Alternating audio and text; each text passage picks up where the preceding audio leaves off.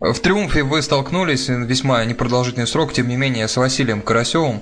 Он производил впечатление человека, который может стать большим тренером? Ну, с Василием Карасевым я э, не так плотно пересекался, потому что, когда я играл в молодежной команде, он уже был в основной.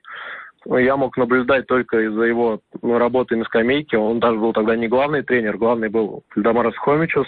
Конечно, тогда был один из первых его годов работы на тренерском мостике – сейчас он заметно прибавил, и я думаю, что если он продолжит работать в том же ключе, то, конечно, может и стать довольно серьезным тренером. Потому что даже сейчас результаты триумфа ну, показывают, что работа на тренировках ведется.